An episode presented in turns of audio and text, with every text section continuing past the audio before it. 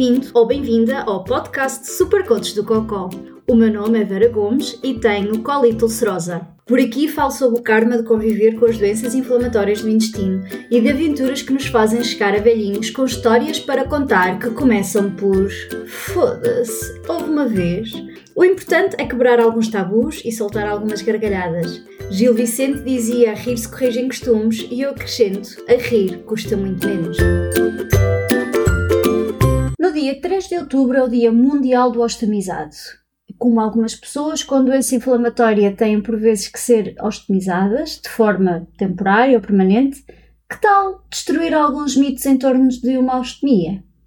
Para quem não sabe o que é uma ostomia, ir ao episódio 16 aprender umas coisas sobre as possíveis cirurgias em quem tem uma doença inflamatória do intestino. Algumas delas implica ficar a deitar o cocó para um saquinho que é colocado na barriga. Isto, claro, nas ostomias para doenças inflamatórias do intestino, porque também pode ocorrer ser uma ostomia, por exemplo, na bexiga, para outro tipo de situações clínicas. Ter que fazer uma ostomia nunca é uma notícia fácil, nem de dar, nem de receber, sobretudo num mundo em que todos temos que ser perfeitos, como aquelas pessoas tão bonitas e perfeitinhas, com vidas de sonho e de glamour, nem que seja por instantes nas redes sociais. Logo, não cumprires o preceito é quase um sacrilégio e pobrezinho de ti, e mimimi, blá blá blá. Mas a verdade é que no alto das nossas imperfeições, cada um com a sua, tu, eu, outros como nós, são absolutamente perfeitos tal como são. Antes de pormos os pulmos nos is, é importante não subestimar o impacto psicológico de de repente acordar e tatá, ter uma ostomia. Por todo o positivismo e cheio de alegria que uma pessoa possa ser, há sempre um choque um momento de confrontação com aquilo que outrora fomos e aquilo que nós somos naquele momento. É claro que os comentários, as atitudes e por vezes os conselhos, que são tudo menos conselhos que outras pessoas dão, revelam não só uma grande ignorância, como um grande preconceito. Comentários como: Ai, se eu tivesse um saquinho, matava-me. Ou então: Ai, se eu tivesse que pôr um saquinho, seria um inválido honestamente, são comentários estúpidos, ignorantes e com um nível de intolerância e preconceito absolutamente atroz. Uma ostomia devolve qualidade de vida a quem precisa dela, dá-lhe de volta a possibilidade de ter algo a que possa chamar de vida. E é precisamente para quebrarmos alguns tabus que eu, tu e a quem possas enviar este episódio vamos quebrar alguns mitos relacionados com a. Bora lá! Mito número 1. Um. As ostomias são para sempre. Hum, ora, sim, não, talvez. Sim, para algumas pessoas as ostomias serão para sempre, são definitivas. Para outras, só, só vendo como a coisa corre. E para algumas pessoas, as ostomias são temporárias, que na maioria dos casos, para ajudar o sistema digestivo a recuperar de cirurgias ou de certas condições médicas. Após a recuperação é feita a reversão da ostomia, ou seja, tira-se o saquinho, pega-se no estômago, que é a pontinha do intestino que ficou na superfície da barriga, une-se e volta-se a fazer tudo via intestino como antes. Mito número 2. As outras pessoas vão saber que tens um saco. Bom, a menos que um ostomizado opte por contar a alguém, as roupas raramente revelam uma ostomia. E se forem ver perfis nas redes sociais de pessoas ostimizadas, e acreditem que há bastantes, irás perceber isso mesmo. O quanto queres revelar de ti depende sempre da quantidade de tecido que obviamente aplicas à tua volta. O mesmo se aplica à ostomia, por isso, as outras pessoas só irão perceber que alguém tem um saco se esse alguém mostrar, levantar a camisolinha, ou disser que a tem. Mito número 3. Só velhotes é que precisam de ostomias.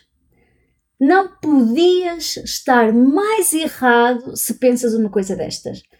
Pessoas de qualquer idade podem ser submetidas a uma ostomia e até mesmo crianças. Tu que achas que a ostomia é o fim do mundo, também dirias a uma criança que te matavas se tivesses que usar o saquinho? Não, pois não. Então porquê é que o fazes quando é um jovem ou um adulto? E a sério que te matavas? Tens assim tanta certeza? É que quando chega a hora da verdade, garanto-te queres mesmo é melhorar e recuperar a tua vida. Mito número 4. O saco de ostemia cheira mal. Hum, na verdade, os sacos de ostemia mais recentes têm sistemas de aplicação à prova de maus cheiros. Hum, e esta, hein? Para aumentar a confiança, alguns ostemizados usam também filtros de controle de odores e desodorizantes específicos para colocar no estômago. Por isso, se me ouves e tens uma ostemia, não vale a pena pegar no axe e espetar ali à volta do estômago, ok? Não faças isso. Fala com a tua enfermeira que te segue pela ostemia e ela pode te indicar alguns desodorizantes específicos que podes usar em torno do estômago. Mito número 5. Só posso comer certas coisas. Ostemizados, na verdade, não têm uma dieta restrita. Na verdade, podem comer o que quiserem mas têm que estar conscientes dos efeitos que vários alimentos terão na saída das fezes, como o gás, a cor ou bloqueio, ou até podem sair inteiros por causa da parte do intestino que está a faltar, que não consegue fazer a digestão desse alimento. É por isso, esclarecer dúvidas com a enfermeira estemoterapeuta ou com o nutricionista é sempre uma boa ideia. Mito número 6. Os ostomizados não podem trabalhar. Um ostomizado pode trabalhar, ter vida ativa, praticar desporto, socializar, fazer o que lhe apetecer e lhe dar na real gana. É claro que, dependendo da ostomia, pode não fazer um determinado tipo de trabalho, mas isso não significa que um ostomizado não possa ser um profissional de sucesso, motivado e empenhado na sua vida profissional. Mito número 7. Ostomizados não têm vida íntima. Quem acha isso provavelmente deve ser daquelas pessoas que toda a sua vida sexual se resume à posição do missionário e à mulher olhar para o teto a fazer a lista de compras para o supermercado. E tipo, ai querido, para lá com esse vai bem irritante. Ostimizados vivem em pleno e de forma significativa as suas vidas, e isto inclui, tal como qualquer outra pessoa, namorar, ter relacionamentos mais ou menos sérios, e, claro, ter filhos. E por isso também implica ter, adivinha, sexo. Já que diz que sem sexo não há filhos. Portanto, pessoas ostimizadas podem, obviamente, ter o sexo que lhes bem entender e aprover, e ninguém tem nada a ver com isso, tal como qualquer outra pessoa. Poderá às vezes ser necessário alguma imaginação, mas quem nunca? Foda-se, uma vez! Um dia acordei com uma notícia de uma criança de 11 anos, ostemizada, que se suicidou.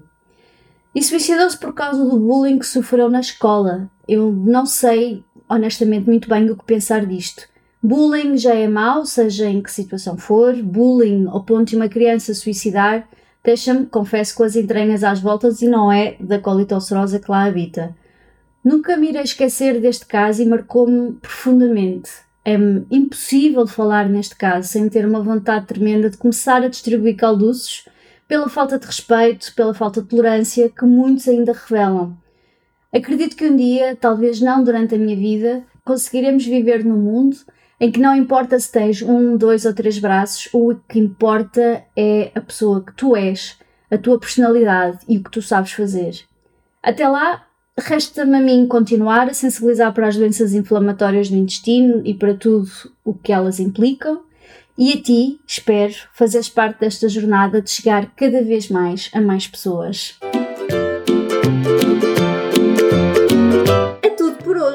Se gostaste do que ouviste ou achaste interessante, se esboçaste um sorriso ou soltaste uma gargalhada, então está na hora de seguires os desígnios do Buda e liga-te a nós no Instagram e que Buda do Cocó esteja contigo.